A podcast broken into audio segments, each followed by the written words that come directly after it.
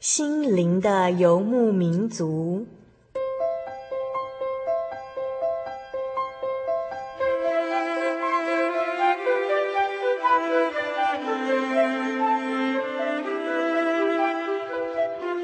在这个谁都不管谁的后现代社会里，每个人的心灵都是游牧民族。成长的过程就是寻找的过程。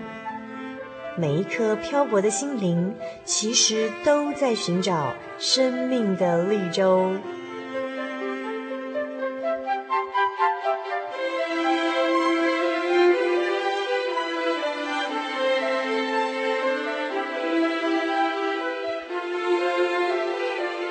本节目由真耶稣教会台湾总会制作，欢迎收听。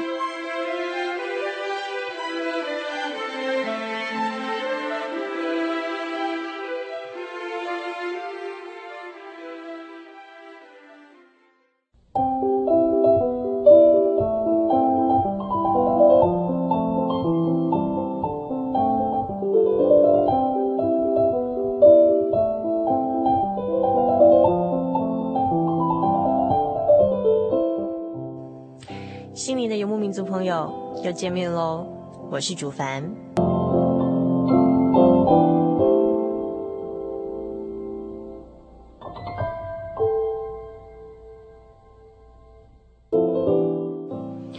在节目的一开始，呃，跟大家分享一个我最近读到的一个小故事，我觉得非常的有趣。它是关于一个大家都很熟悉的人物，叫做杜鲁门，曾经担任过美国总统的那一位哦。杜鲁门当选总统后不久呢，也为记者拜访他的母亲。记者笑着说：“有这样的儿子，你一定感到十分的自豪吧？”你知道杜鲁门的母亲怎么样回答呢？他说：“是的，我还有另外一个儿子，同样使我感到自豪。他现在正在田里挖马铃薯。”在妈妈的心目中啊，每一个孩子都是宝，手心手背都是肉。同样的，不管你有什么样的成就，你的成就在世人的眼中是大是小，你的位阶是高是低，在我们天父的眼中都是他的宝贝哟。因为罗马书第二章第十一节里头说：“神不偏待人，我们每一个人都是天父眼中的宝贝。”上个星期的生活咖啡馆单元里头，我们很荣幸的邀请到了呃刚从加拿大回国的呃一位贵宾哦。他曾经在加拿大政府的卫生局里头担任心理治疗师达十年的时间，然后也呃曾经长期的从事加拿大校园巡回生命教育推广的工作哦。上个星期的节目中呢，他跟我们讨论的主题是嗯二十一世纪本世纪的心灵杀手忧郁症。非常的精彩。那在今天，他会后续的有更精彩的故事跟个案要跟我们分享，请您千万不要错过我们稍后精彩的生活咖啡馆单元哦。在进入我们生活咖啡馆之前，主凡要先点播一首歌曲送给我们所有的听众朋友，《深处我心》，希望您喜欢。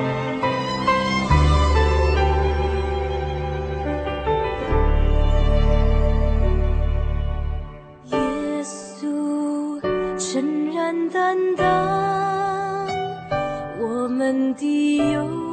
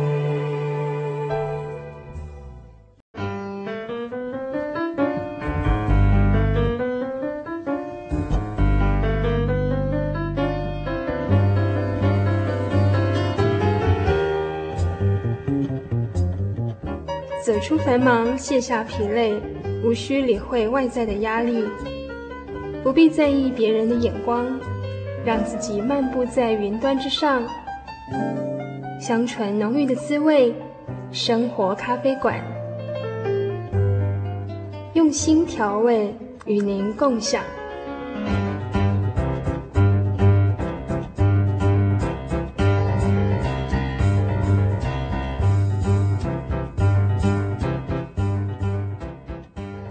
位亲爱的听众朋友，大家好，我是主凡。我们现在进行的是生活咖啡馆的单元。那么今天在我们生活咖啡馆单元里头啊，一样是呃上周已经来到我们节目当中，呃从加拿大温哥华回来台湾定居工作的呃朱仲辉 Daniel。那我们请 Daniel 跟我们听众朋友打声招呼。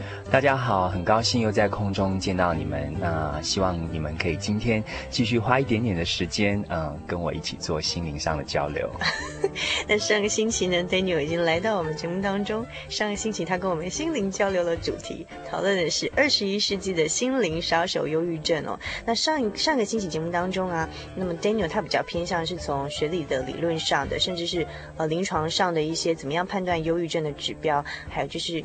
到底是什么原因呢？Daniel 分析有、哦、造成就是现在那个忧郁症变成一个呃国内外甚至是未来十年二十年之内还会持续呃引起关注的一个重要的问题。嗯，但是在今天的节目当中啊，那 Daniel 他要比较从这个呃实际上的实物上，就是说呃包括说他自己啊，他碰过的一些个案啊，一些呃甚至是呃有忧郁症医治成功这样的一个呃例子来跟我们做分享。那如果说您呃可能或是您。自己或是你们的朋友或是家人有这样一种忧郁性格，甚至到了临床忧郁症的呃这样的一个困扰的话，那请您千万不要错过今天 Daniel 给我们做的最真诚的心灵交流哟。那嗯。上个星期我印象很深刻啊，就是呃，Daniel 有讲到几点啊，譬如说像为什么呃在呃二十一世纪里头哦，忧郁症会变成现在普遍的一个心灵杀手这样一个重要的一个议题。那在为什么前一代没有？是不是因为我们的生活环境啊，还有父母的教养方式跟以前大不相同，所以造成就是说现在的呃忧郁症的呃。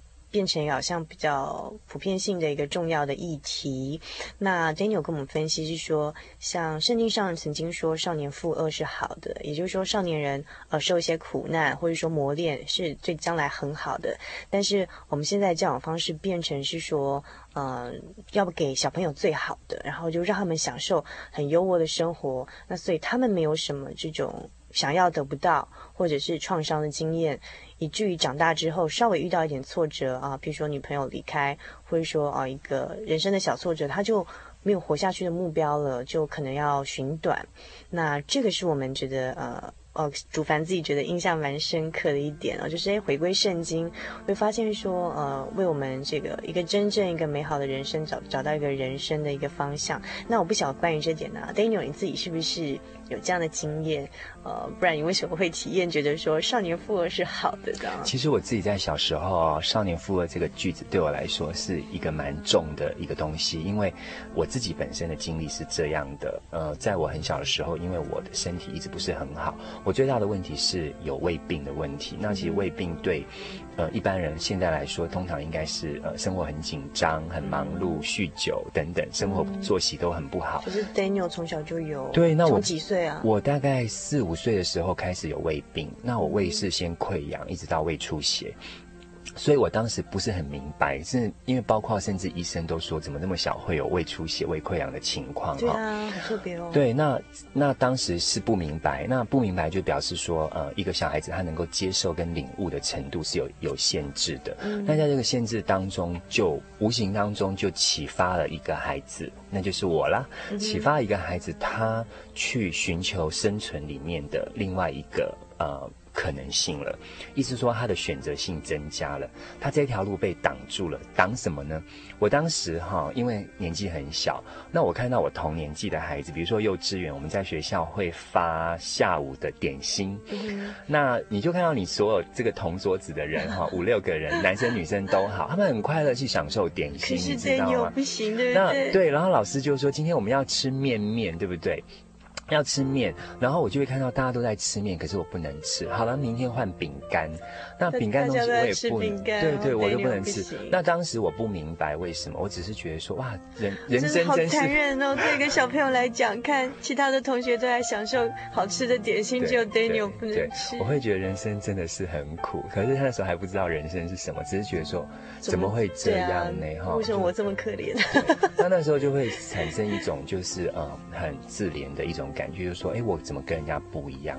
那可是没有人解释给我听为什么。这也是今天，我就又套回来。今天就是说，今天这一代的孩子在成长的时候，其实也缺少了一个解释。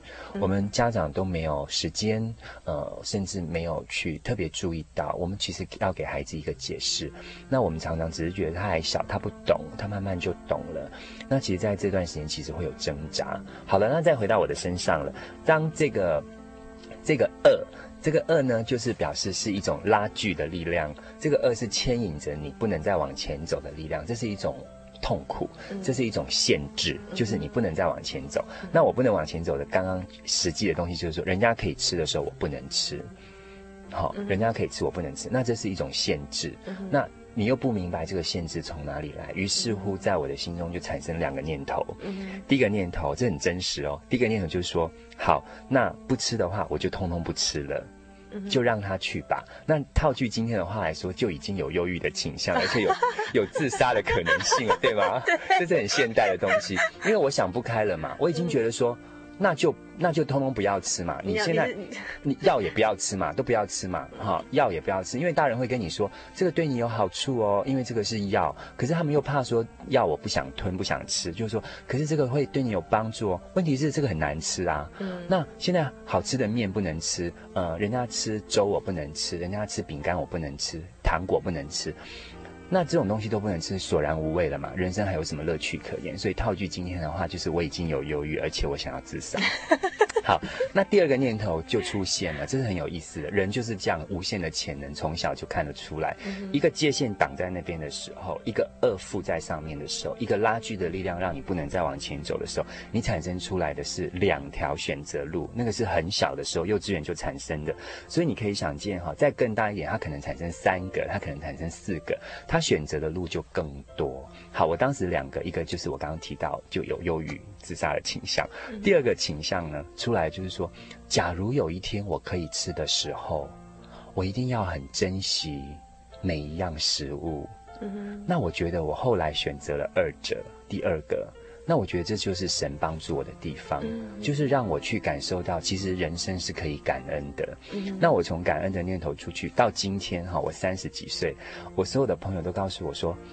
为什么这么难吃的东西你也说好吃？对呀、啊，我也觉得。那这个东西明明没有那么特别，你为什么那么兴奋？对呀、啊。那我觉得是我从很小的时候就给了我自己一个讯息，那个讯息深深的就变成我的价值，我人生的东西一个部分了。就是神帮助了我去看到，我今天有东西可以吃是一件感恩的事，因为原本。我是这不能吃那不能吃的，于是乎我产生了两个念头，那一直到今天我还记得这件事情，就是这两个念头我选择了第二个，嗯。所以选择非常的重要，那神帮助我非常的重要，所以说我们才能做出一个很正确的选择，那这个才会回应到你刚才问的问题，为什么少年富二是一件好的事情？从我自己的身上，从学术的理念来说，都是正面的东西。嗯。嗯哼，嗯，对。那我觉得 Daniel 刚分享他自己的经验，真的很很切实。然后其实煮饭也觉得很特别。那从另外一方面来讲，不晓就是，呃，如果针对我们现在的听众朋友当中，他已经有忧郁的倾向，或者说他觉得，呃，他已经不想活，他觉得他人生找不到意义，然后甚至呢，他。呃，不想活下去，他没有去付诸自杀这样一个唯一的行为，可能只是因为说怕父母伤心而没有做这样的动作。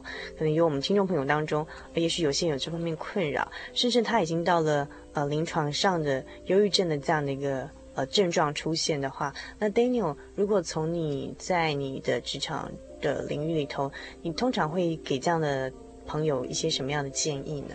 嗯，我想我简单的带进一个个案好了，就从实际的例子，可能我们再去做一个交流。我现在脑海中想到的就是我曾经在三年前，我做过一个个案，我印象蛮深刻的，因为其实蛮，呃，他的讯息最后才拿出来的东西，其实会震撼我们所有做父母的心哈。哦，真的吗？对，那当时的个案是这样子的，我可以从头说起哦。嗯、那那个孩子进来的时候是十六岁、十七岁左右，也就是说大概高中刚开始第一二年，那他。转进来的时候，是因为在学校是没有办法，呃，就是跟着大家一起专心的读书，然后他开始不上学，然后他开始不洗澡，然后他开始把窗户都关起来，呃，他挂着那个黑蒙蒙的窗帘。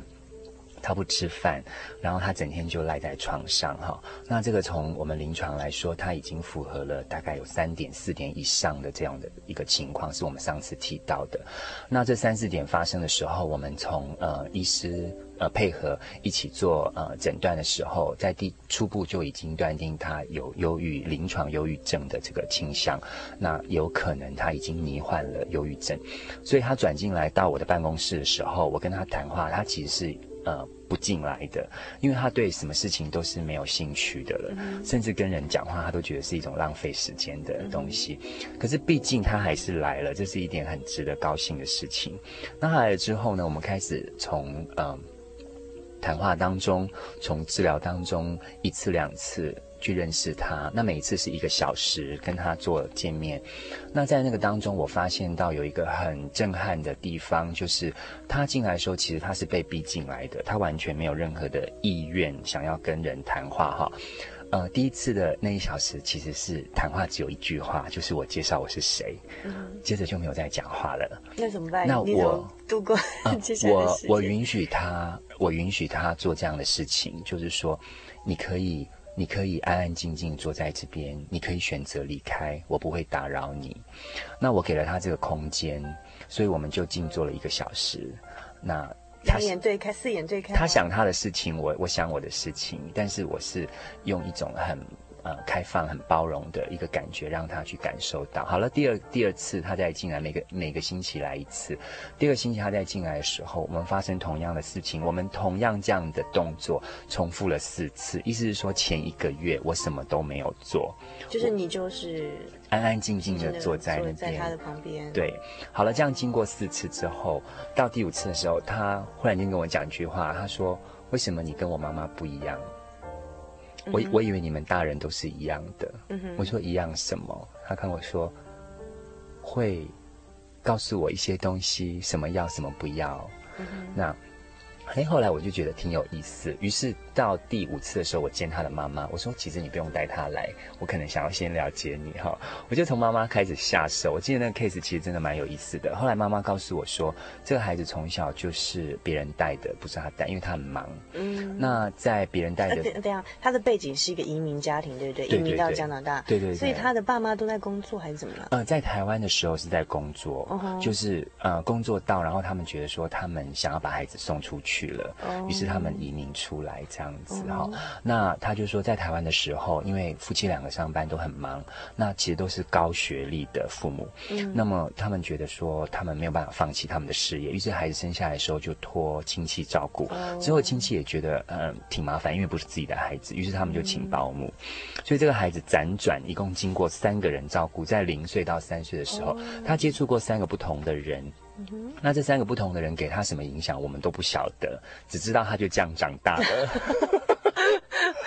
那于是乎，这个孩子开始进入呃呃幼稚园，开始进入开始呃求学了这个阶段，初级的阶段的时候，他开始变得不爱讲话。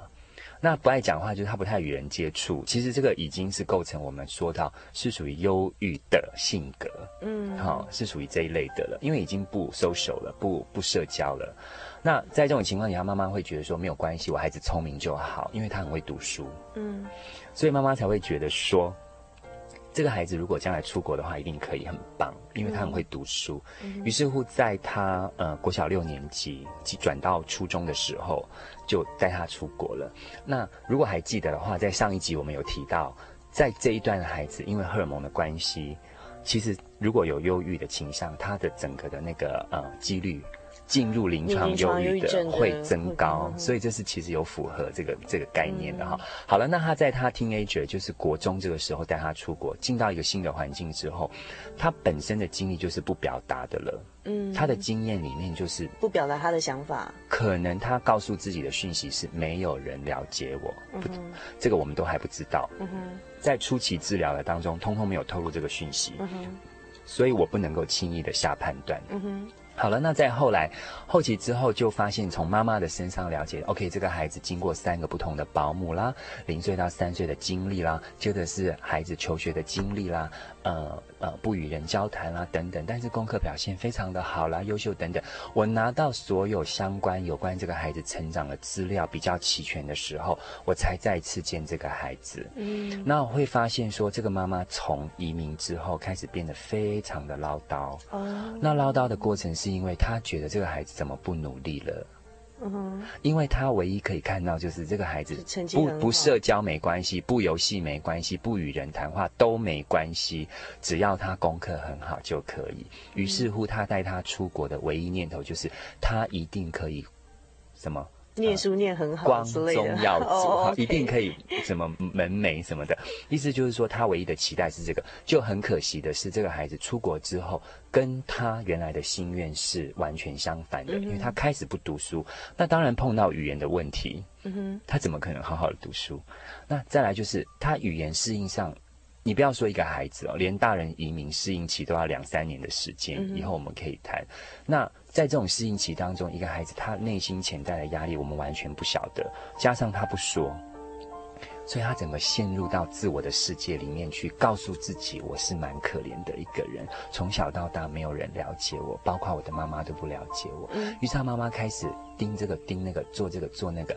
他妈妈给他所有的东西，可是他就是不读书。他妈妈唯一要求就是我求求你读书。那他就用这个，就是我没有办法读书这件事情。我不知道是一种抗衡还是一种反射，都不了解。好了，接着我拿到这些资料之后，我就开始。见这个孩子，那这个孩子慢慢慢慢到第五次的时候，我刚刚提到，开始跟我说：“你为什么跟人家不一样？”我说：“人家是谁？哦，原来是妈妈。那大人当中怎么没有爸爸的这句话出来呢？”哦，就发现原来爸爸不管他，嗯哼，爸爸只赚钱，只买玩具，只买 MP3 给他，只买最新的电脑游戏给他。他只要拿第一名，他就得到这一些。他说很可惜，我现在连这些都得不到，因为我拿不到第一名。所以他唯一的一个得到 reward、得到一个回馈的那个管道也没了。那你想，他是不是应该忧郁？嗯哼，很很明显的，对啊，对啊，本身已经十足的理由该忧郁，本身已经忧郁的性格在里面，然后他又进入到临床的忧郁症，嗯，那他那个时候就开始关窗户锁门，他开始不洗澡，他开始不吃饭，妈妈就吓一跳了，就说怎么会这样？其实是事有初因的，嗯，一直以来他的历史就是这样，从小就已经是这个性格了，对吗？嗯，那妈妈在这个时候才说怎么会这样？这样不行，开始不断的。抨击他，不断的告诉他你怎么没有用，嗯，这些负面的字再进去的时候，他开始没有办法承受。于是乎，人很厉害的哦，人为了生存哈，人有潜能的，他会关闭所有的感官。关闭的时候，他就进入到真正忧郁的里面去了。他的世界再也没有光明，他把它关起来了。这是他唯一生存下去的唯一理由，不然他可以当天就去自杀。为什么人还没有自杀前会先进入忧郁？就是他关起来了。那现在谁可以进去打开这扇门？我们不知道，可能是他自己，可能是神，我们都不晓得。所以很有意思，就是他关起来了，于是他见到我。那见到我之后，我又给他一个十足的空间，就是我不逼你。到第五次，他可以开始跟我讲话；第六次、第七次，我慢慢慢慢听到了他心里面真正想说的话。你知道这个 case 到后来很精彩的几句简单的话，我现在讲给你听哦。所有的家长也要注意听。他只有要求很简单的事情，他只有告诉我说：“我只想要自己穿鞋。”嗯哼。我只想要自己盛饭，哎天呐，这些东西哈，你去想，自己穿鞋算什么大不了的事情？啊、自己一天晚饭，我们没有，我们还会想说，哎，今天有人帮我们盛饭，我都觉得快乐，啊、快乐的不得了。可是他给你最后发出的讯息就是。为什么我不能自己盛饭？难道我连盛饭的能力都没有吗？所以他的意思是他家里都是妈妈帮他做好，还是有佣人帮他做好？早期是有工人，对不对？嗯。你刚刚说的玛利亚的孩子，嗯、苏菲亚的孩子，后来是妈妈觉得你只要专心的念书，这些我都帮你做好。嗯哼。所以你看，一个孩子哈，他在成长的时候，他其实要的就是这么简单的东西，而且这些东西其实最原始的，就是我可以自己做吗？那。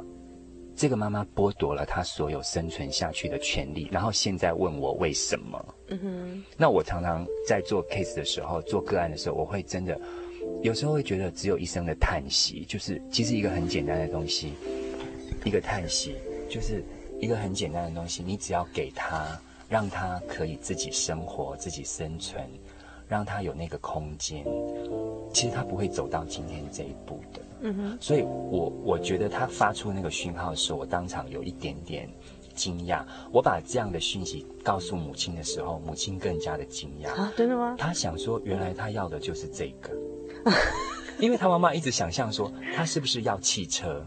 他是不是要？他还是处在一个物质的东西。妈妈觉得说，我能够给他的就是这一些。我今天辛辛苦苦赚钱，这些都是要给他的。他就是独子，我就是要给他的，因为他的妹妹怎么不是这样？嗯哼，好，那我就是要给他。他说他妹妹非常用功读书，包括移民之后也非常用功读书。我告诉他妈妈，你要注意，妹妹可能也有情况。嗯哼，过了不久，妹妹直接在学校自杀。哦，真的哦，成功吗？没有成功啊，直接就直接送医院急救，再再转过来我这边啊。嗯，那妹妹就是说，她一直用读书来引起妈妈的注意，可是妈妈都可是妈妈只注意哥哥。所以我当时有提醒她要注意妹妹。那妈妈跟我说：“妹妹，你放心，妹妹功课一级棒，不用担心她。我担心的是这个宝贝。”所以她关心的好像只有成绩。所以两个孩子都进入到这样的一个情况，我是觉得非常的叹息。那因为两个孩子其实都很优秀。他的目的只有我怎么样让妈妈看到我是一个有用的人。嗯哼。那今天孩子的心声就这么简单，我怎么样让最爱我的父母看到我其实是一个有用的人？可是父母亲看到有永远都是没有用。你为什么跟人家不一样？你为什么就是没有用？你懂我意思吗？我了解。他的整个出发点是不同的，也就是说，父母对孩子的期待是在另外一个阶层，可是孩子的对自己跟父母的期待是另外一个另外一个阶层。我们在。整个高中做过一个问卷，哈，很有意思的问卷。我们大概问卷五千五千个高中生，你知道他们排名第一名，他们最担心的事情是什么吗？嗯、不是交不到女朋友，那是什么？他们最担心的是令父母伤心。你说所有第一名的小朋友还是？不是，就是我们对整个高中生做一个广泛的问卷调查。哦，真的哦。告诉我们他们心里面最担心的一件事。那我们给他列出。啊、呃，几百项嘛，就我们经过整个问卷回收之后，发现排名第一名，超过百分之六十以上的高中生，他们最害怕、担心的事情是让父母失望。嗯哼，从这个讯息，有时候我觉得在做生命教育讲座的时候，我会特别的告诉父母亲：你们了解这一点吗？今天父母亲其实常常就会觉得说，孩子都不争气，不了解我们做父母的辛苦。其实他们了解，那他们最怕你失望。可是，在这种情况底下，谁能够去解开他心中这个结？我刚刚有讲到，忧郁症的患者，或是有忧郁倾向的人，他们到最后走到了一条路，就是把他所有的感官关门了，他把窗户通通关起来了，会从一个看得见的窗户跟看得见的门，他先锁起来，其实已经表示他在他自己身体里面所有的感官功能，他要听、要说、要看的东西，他通通关，关到后来以后，他就是要关他的生命。就是我不用再活下去了，因为没有人可以了解我。嗯哼。那走到那一步的时候，我们就会觉得很可惜。所以今天哈、啊，我觉得说，所有的听众朋友，或是你身边的人，你发现有这些呃需要被关心的朋友的时候，请你听他们说话，请你静静的坐在他们前面一个小时就好。你会改变他的一生。那我觉得神很奇妙，就是在这边。神通常我们会说，神啊，我要看见你，我要抓住你，我要摸到你，对不对？其实神给我们的就是那个空间，就是他静静的听我们在说什么。他就是静静的，他静静的在那边，那你会感觉到他真的静静在那边听了，然后在适度的时候，神会伸出他的双手去触碰你的心，当碰到那一刹那，你的那个钥匙，你的门就这样打开了哈。那我会觉得说，那个是很甜蜜的那个时刻，所以不要轻易的说我已经没有路可以走，这还是我要呼吁的。嗯哼，可是 Daniel。你自己本身曾经在祷告中得到你刚才所说的，觉得神就在那边静静的听，他是最好的听众，然后就在所谓适当的时候，他就敲开你的门。对，那从静静的听到敲开你的门，有些人可能觉得等很久，他对一个空气在祷告，他不晓得这个神到底有没有在听他。就是你有这样的体验，就是可不可以跟听众朋友分享呢？呃，我觉得包括我的体验以及我自己所呃所有的专业里面，其实。都是符合的，告诉我们一件事情，就是说，人他其实经过语言的表达出来的时候，跟他内心真正感受到的世界，他能够表达的其实只有他的一部分。真正的感受是丰富的，是没有语言去限制它的。所以我其实还要回到一个最根本，就是你进入到一个宗教，以及进入到呃属灵的部分的时候，其实是你真正会感觉到跟明白到，你会真正有体体会到。意思就是说，我没有办法直接的用语言告诉你说，呃，神坐在那边听。可是人会感觉到神其实有在听我的东西，只是你现在是不是关起来的？你自己把耳朵关起来。然后你关起来之后，有有趣的现象就是，你用语言叙述出来的时候，你会说神其实没有听我的祷告，我好像在跟空气祷告。那我通常会问他说：“你真的这样感觉吗？”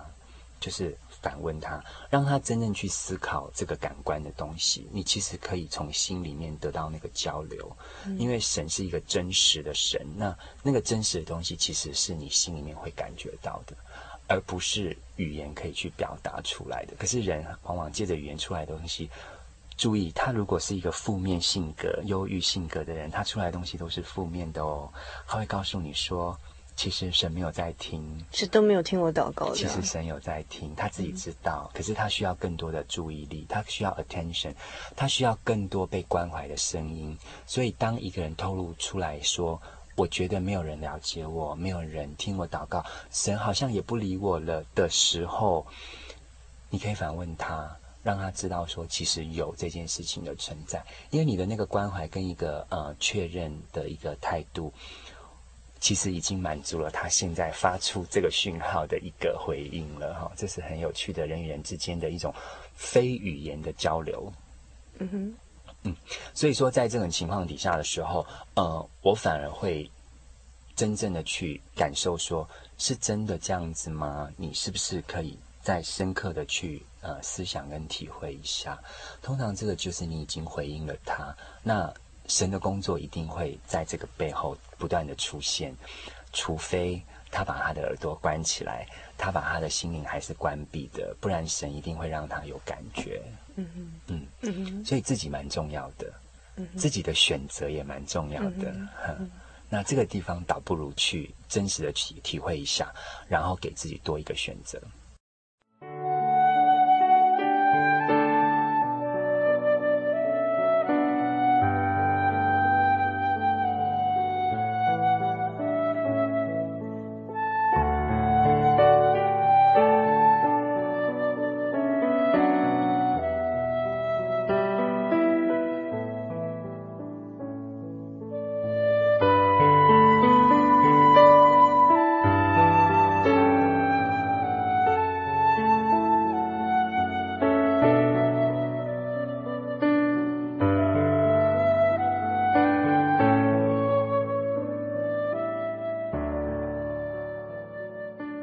您现在收听的是心灵的游牧民族节目，我是主凡。我们现在进行的是生活咖啡馆的单元。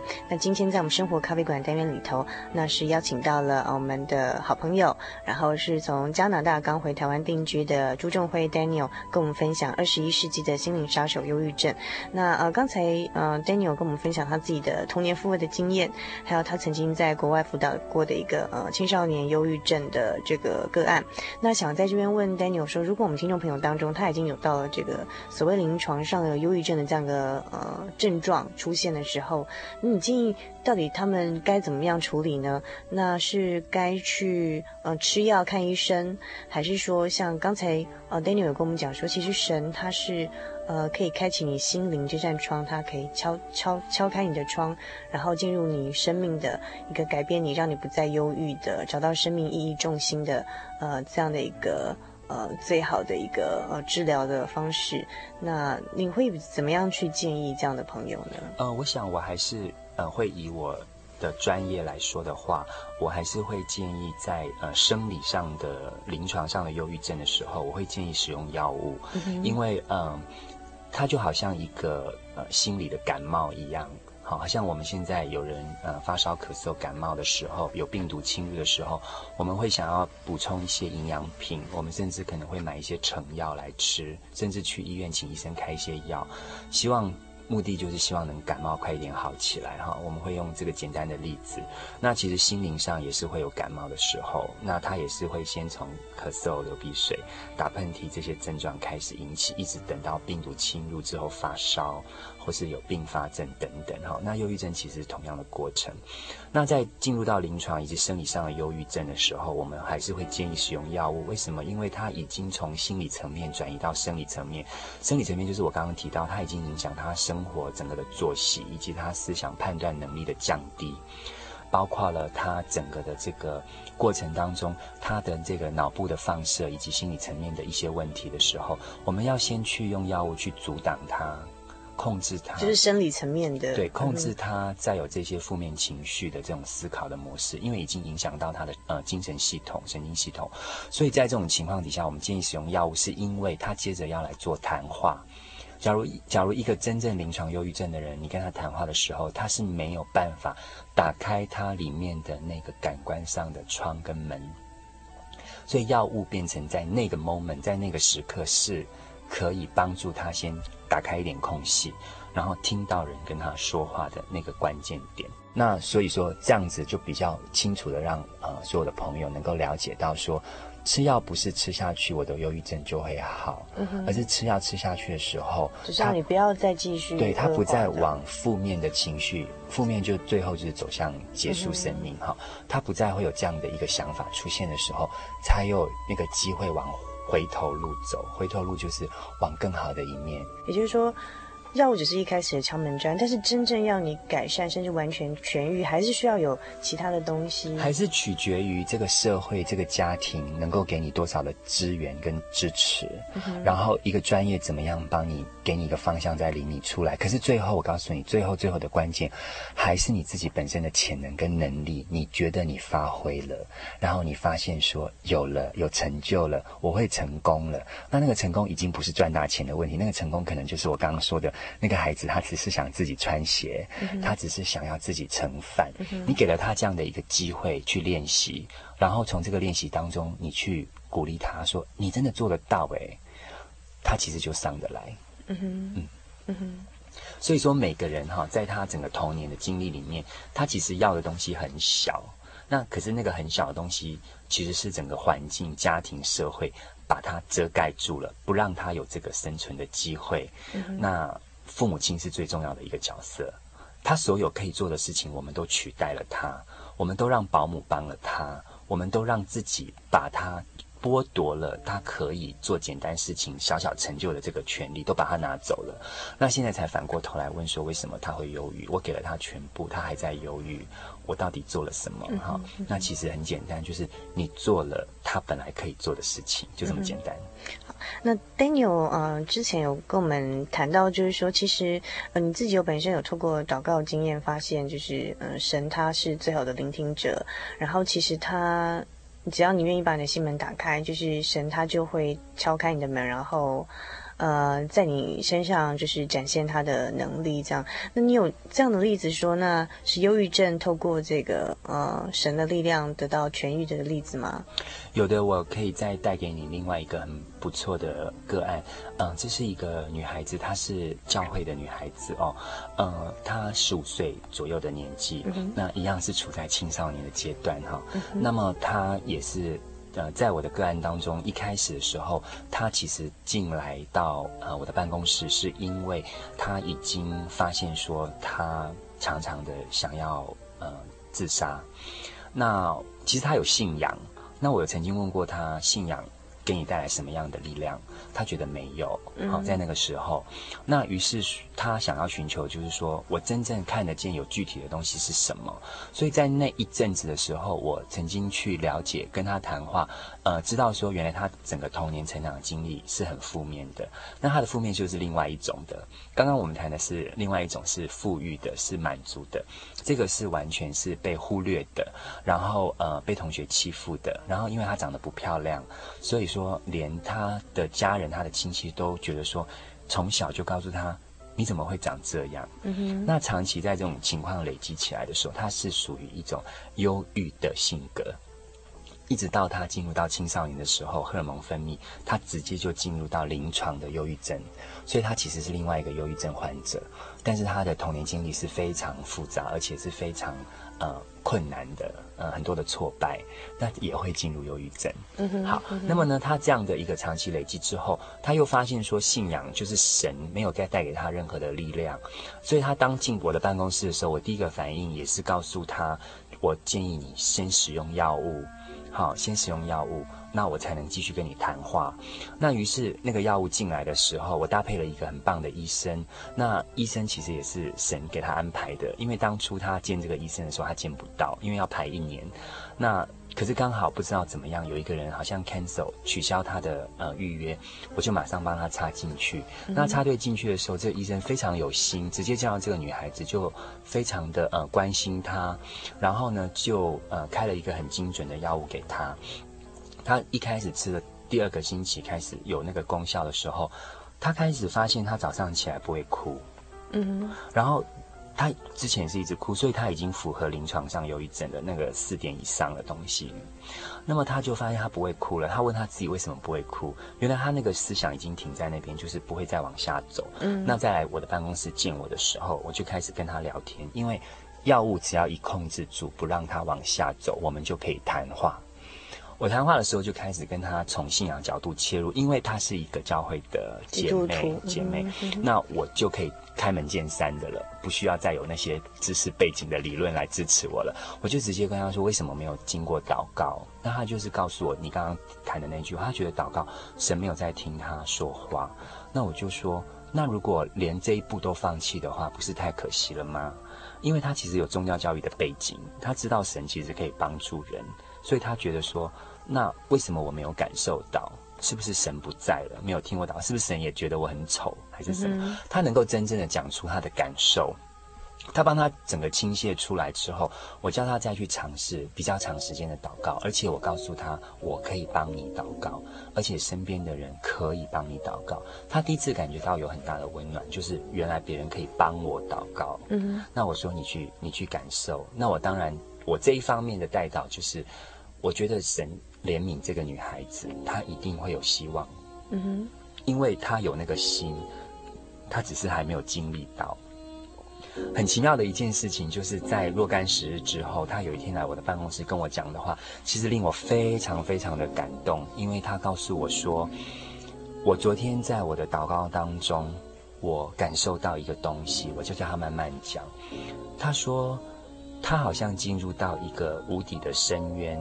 他说：“从以前到现在，他就是一直在那个深渊里面。那那个深渊是完全黑暗的，所以他说他的心里面其实一直在哭。这是一个忧郁症，他自己的心心情破白哈，自己的表白。他说他一直在哭，他说他哭了很久，他的心灵是一直在呃伤心的。那他不懂为什么这么伤心，好像受了很多的伤，很累。”那他在昨天的祷告当中的时候，他真的看到了这个黑暗哈，紧紧的笼罩在他的身上。他觉得他在祷告当中是完全浸在黑暗里面。那他告诉我，那个黑暗是没有办法形容的黑暗，不是我们关掉灯的黑暗，是一种心灵真正的黑暗，照在他的身上。那我很注意的听哦，那他就说，可是忽然间。我看到了，呃，一条线画出来，把光跟暗分开。分开了。嗯、那那条线很清楚的在我的面前，就是说有一个是光明的，有一个黑暗的，所以本来是一个全黑暗的心灵空间，刹那间他看见了光明的一半，画出了那条界线。于是乎，他就在祷告当中去感受到说，我要去选择啊，我要去选择。我要选择在这个半的黑暗呢，还是那一半的光明？我要去选择。于是他说，在他的灵里面的祷告，他就跟神说：“我连选择的力量都没有，神啊，你可以帮助我吗？帮我选择。”然后他就忽然间有一个力量，在祷告当中的一个灵里的力量，告诉他：“你要选择光明的那一边。”他就跟。祷告当中，他跟神说：“神，你帮助我，我一定要走过去。”于是乎，他在他的祷告当中，他就往光明，在灵里面，他就往光明去前进了。然后他就觉得，我选择了光明，在那一刹那哦，整个光明笼罩了他。他说，那个光明也不是灯的光而已，是一种属灵里面的光明，是一种充满希望、充满喜乐的东西笼罩着他。他说，就这样子一刹那，他的祷告结束的时候。他有一种前所未有的平静跟满足，进到他的心里面。他说那个是他十五年从小以来到现在没有过的感觉。嗯于是乎他说真的有神，神真的听他的祷告。嗯然后他进到那光明当中，他说：“你发现我今天会笑吗？”我说：“我看到了。”所以他已经就是在那一个很关键的祷告当中，他体会到说真的。借助祷告的力量，借助神的力量，当他重新的站出来，嗯，那么在他进入到这个当中的时候，他告诉神说：“我不要再吃药了。”他自己告诉神：“他说我不要再吃药了，因为吃药让我很痛苦。因为他虽然停止我负面的思想。”可是他让我其他身体的功能觉得很累，有副作用，有副作用。那他说我不要再吃药了，所以他跟神这样祷告，神真的帮助他，嗯哼，神真的帮助他。神应该是说神怜悯这样的一个女孩子，她单纯的一个信仰，单纯的相信，单纯的选择，单纯的靠主，她真的走出来。那她的忧郁。忧郁症的这个临床的经验大概有持续三年的时间，就是在跟我做交谈。那真正见到我的时间是后半年，可是他告诉我已经有很长的时间。那从医生的检验当中也可以证明说，他其实忧郁症。呃，重度忧郁已经很长的一段时间，他随时有自杀的可能性，这样子。嗯。但是我感谢的地方是在于他最后，他能够靠着神哈、哦、去走出来，而且靠着祷告的力量重新做了一个选择。所以我觉得，嗯，神会帮助我们，可是我们的那个选择也很重要。嗯、你愿意选择去求靠他，让他帮助你？对，对对嗯、因为一个溺水的人哈、哦，当岸上有人来的时候。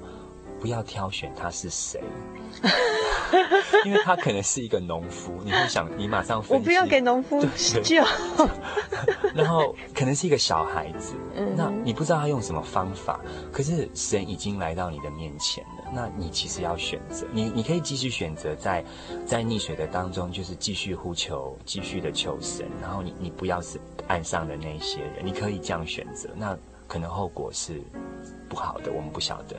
那你也可以当下立刻选择，就是这个人是神派来的，嗯、那这件事情是神开启的一扇门，这个光明临到你要去选择的时候，你就要去选择。嗯、在那个关键的时刻，你自己要负一点点责任出来。嗯，好。那可是刚刚那个例子很好，就是他已经知道要选择，他跟神说：“我好像连选择的能力都没有。”神，你帮助我，这个也是选择啊。嗯、你还是选择求神帮助，那个东西就出现了，嗯、那个光明的东西就出现了。所以这是我要提到说，在个案当中，实际例子当中，真的有一个是从呃没有信仰的角度切进来的，一个是有信仰的姐妹，她如何的去做选择，然后如何的去依靠神，靠着祷告的力量重新开始。那后来也完全不用再吃药了吗？嗯。嗯哼所以说，这也不会有这个吃药的身体的副作用。对，所以他真的就这样子慢慢的走出来。他现在还觉得自己长得不漂亮，像亲戚朋友说的吗？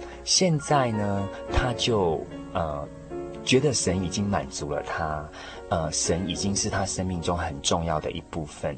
那我有提醒他，就是时时刻刻都要靠着神来过日子，嗯、因为我其实知道说，在临床忧郁症的患者当中，他们其实在经历一另外的挫折或是一个困难的时候，很容易在陷入陷入到一个嗯忧郁的情境当中。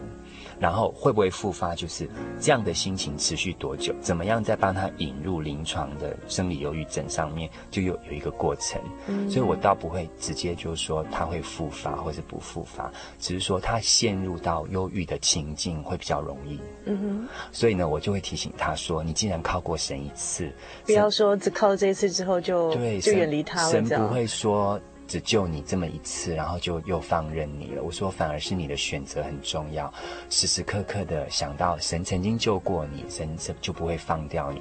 但是你自己要负责哦。嗯哼，这个是我觉得我们要教育，呃，所有的朋友都要为自己的生命做一点负责任的态度。嗯，嗯，那神一定会帮助我们。嗯真是太棒了！今天非常谢谢钟辉给我们这么精彩的一些，嗯、呃，看过辅导过的一些个案的经验哦。呃，非常谢谢 Daniel，非常希望您下次有机会再来跟我们介绍，呃，其他更多跟这个呃我们现代人心灵有关的一些话题，好吗？谢谢给我这个机会，谢谢主凡，也谢谢所有听众朋友愿意借着这样短短的时间跟我们做一个心灵的交流，谢谢你们。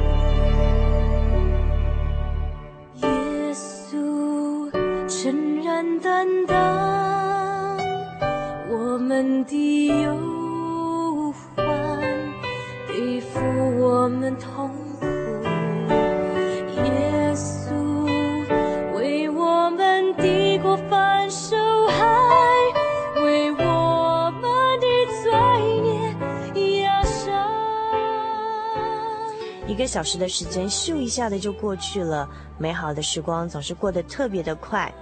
在今天节目的最后，主凡要和您分享的圣经经节是诗篇一百零七篇第二十九节，它使狂风止息，波浪就平静。祝您今晚有个好梦，我们下个星期再见喽。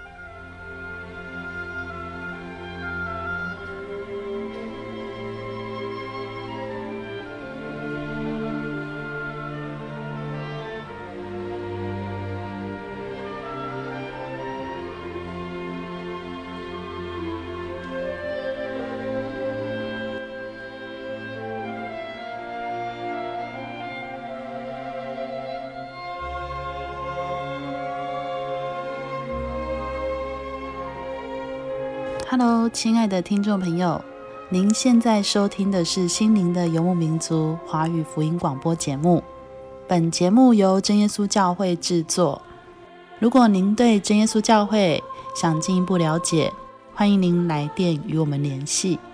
我们的电话是四零八七七一八一七八四零八七七一八一七八。我们的网址是。Tjc 点 org，您可以来电询问教会地址及聚会时间。我们竭诚欢迎您来到真耶稣教会，与我们一同享受主耶稣的恩典。再次提醒您，我们的电话是四零八七七一八一七八。在这里也要再次邀请您继续收听心灵的游牧民族华语福音广播节目。我们期待与您空中再相会。